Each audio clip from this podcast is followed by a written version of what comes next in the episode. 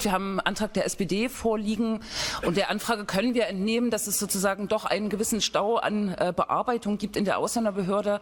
Ich stelle mal die äh, bisschen komische Frage, ob sozusagen im Stellenplan äh, der Stadt Leipzig ähm, die Personalbemessung auch für die nächsten zwei Jahre ausreichend zufriedenstellend aussieht, um diese äh, Aufgaben zu bewältigen.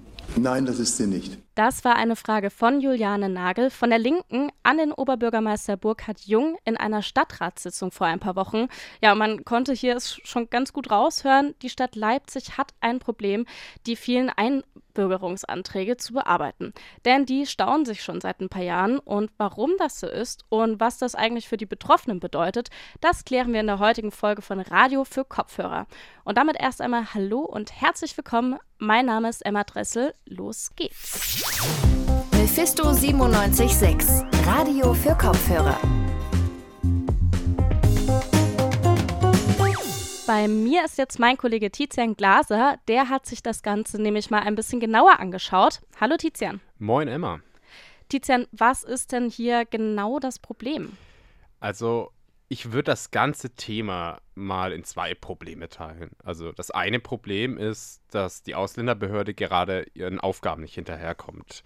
Also laut der Leipziger SPD lagen im September nämlich bereits über 3000 Ein Einbürgerungsanträge bei der Ausländerbehörde auf dem Tisch.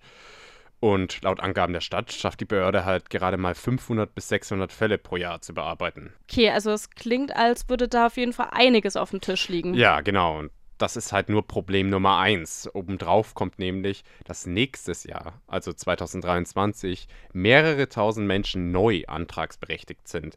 Die Leipziger Zeitung spricht in dem Zusammenhang zum Beispiel von fast 10.000 Menschen. Gibt es dafür einen bestimmten Grund, warum gerade 2023 so viele Menschen neu antragsberechtigt sind?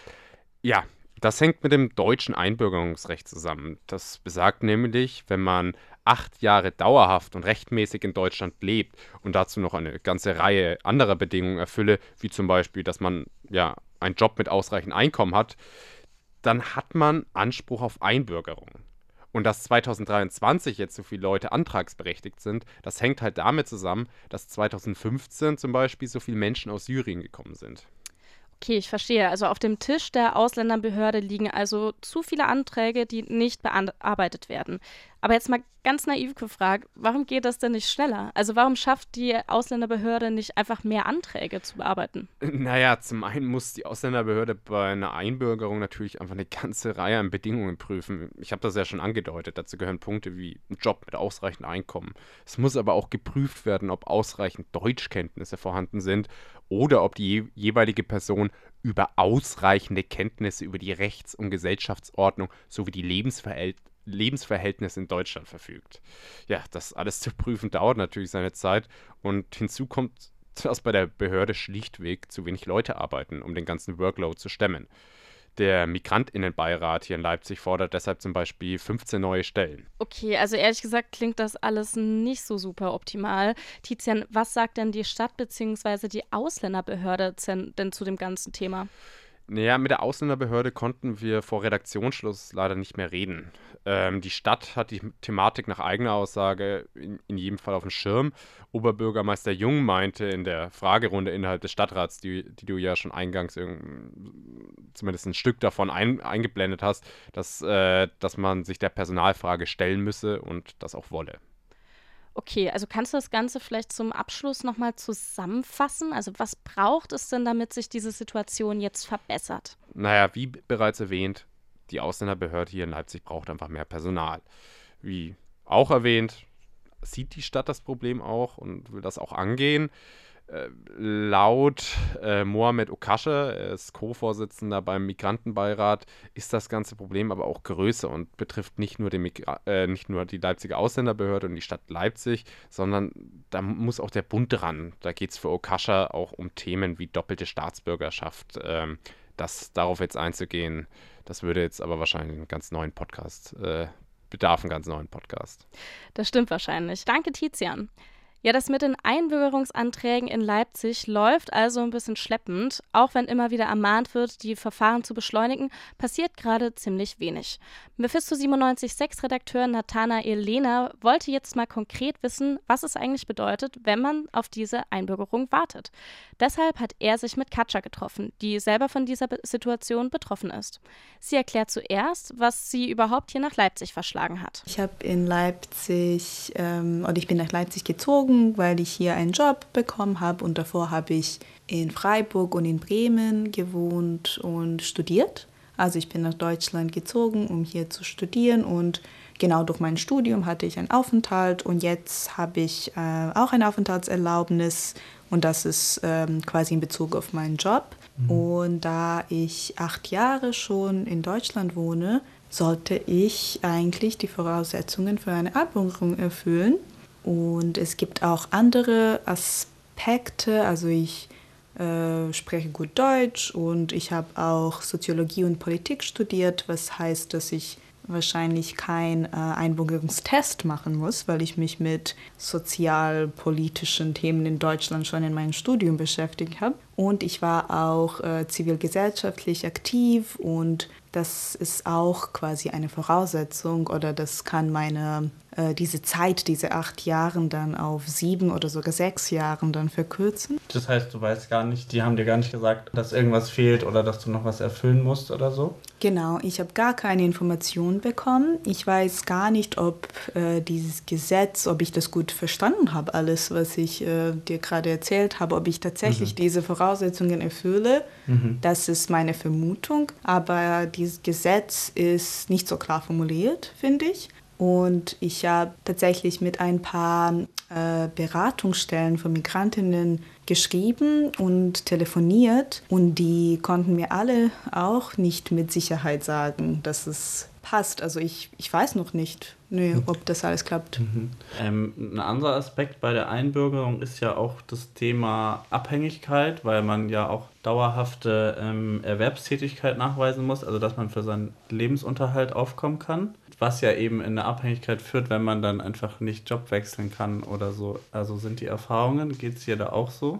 Voll. Ich, ähm, ich glaube, bei mir gibt es immer noch irgendeine Art von Existenzangst, äh, was passiert, wenn ich morgen vielleicht meinen Job verliere oder was, wenn ich ähm, ein anderes Job äh, machen möchte. Also ich bin hauptsächlich in Deutschland eine Arbeiterin und das ist meine, mein Hauptstatus hier und alles, was ich, alle Rechte, die ich hier habe, sind mit diesem Status verbunden, also Status von Arbeitskraft sein. Und das ist schon, ja, es fühlt sich schon äh, irgendwie ängstlich an, was, wenn ich morgen vielleicht äh, nicht in meinem Beruf mehr arbeiten kann, was passiert dann? Weil genau, ich muss einen Job in meinem Beruf äh, machen weil ich hier studiert habe. Das mhm. muss irgendwas mit meinem Studium zu tun haben. Und ich muss auch relativ viel Geld verdienen oder ich muss, genau, es ist nicht, dass ich irgendeinen Job machen kann, sondern ich muss zeigen, dass ich mehr als oder dass ich den durchschnittliche Wert für diesen Beruf dann auch verdiene. Und das ist oft nicht einfach in äh, sozial, wenn man Sozialwissenschaft äh, studiert hat, einen Job zu finden, genau, wo mhm. der Lebensunterhalt so hoch ist. Mhm. Was würdest du dir denn wünschen, was sich an dem Thema oder auch an dem Prozess, wie das hier läuft, der Einbürgerung verändern müsste oder könnte? Auf jeden Fall mehr Transparenz, wie lang diese Wartenzeiten sind. Gerade steht, glaube ich, auf der Website, dass äh, die Wartezeiten, dass man auf längeren Wartezeiten erwarten kann, aber gar keine ähm, Zeitorientierung, was das heißt. Und ähm, das würde ich mich auf jeden Fall wünschen. Und auch äh, bessere Erreichbarkeit, so telefonisch oder per E-Mail oder dass ähm, Leute das Gefühl haben, dass jemand sich kümmert um diese Anträge weil es geht um was sehr Existenzielles und dann gar keine Antwort zu bekommen und nicht zu wissen, was in ein paar Monaten passieren kann mit, äh, mit meinem Bleiberecht, ist äh, eine sehr schwierige Situation. Ja, und klar, ich wünsche mir schnellere Bearbeitungszeiten. Ich glaube, man kann schon effizienter arbeiten. Es ist möglich, das auch mehr digital zu machen. Ich glaube nicht, dass man auf einen ersten Termin warten muss, um einfach ähm, zu hören, ob, ob die Voraussetzungen erfüllt sind. das sind so manche konkrete Sachen, mhm. die besser äh, funktionieren können, würde mhm. ich sagen. Wie geht es jetzt für dich weiter, wenn du weiterhin keine Antwort bekommst? Hast du dann einen Plan oder? Tja, ja, gute Frage. Ich glaube, ich würde mich gerne ein bisschen mehr vernetzen mit Leuten, die es ähnlich geht wie mir. Und ähm, ich habe angefangen, jetzt langsam ein bisschen zu lesen. Und es gibt auch ähm, Artikel von Menschen mit, also die in ähnlichen Situationen waren. Und ich würde, ja, genau, gucken, ob, äh, ob wir was vielleicht zusammen machen können. Mhm. Dankeschön. Danke dir. Ja, was man hier jetzt auf jeden Fall deutlich raushören konnte, ist, dass sich Katscha als Betroffene mehr Transparenz von Seiten der Ausländerbehörde wünscht, also gerade was die Bearbeitungszeiten angeht. Hierbei würden auf jeden Fall mehr Mitarbeitende in der Ausländerbehörde helfen. Es ist aber zumindest schon einmal ein Anfang, dass die Stadt und der Oberbürgermeister das Problem erkannt haben und etwas dagegen unternehmen wollen. Ja, und damit sind wir auch schon am Ende angekommen. Wir hören uns auf jeden Fall nächste Woche Freitag wieder bei einer neuen Folge Radio für Kopfhörer. Oder ihr schaltet unter der Woche zwischen 18 und 19 Uhr auf UKW oder DAB Plus ein. Dort könnt ihr nämlich unsere Live-Radiosendung hören. Ansonsten findet ihr uns auf Social Media unter Mephisto976. An dieser Stelle möchte ich auch noch Danke sagen für die redaktionelle Leitung von Tizian Glaser, der dabei von Nathanael Lehner unterstützt wurde. Mein Name ist Emma Dressel. Ciao und bis zum nächsten Mal.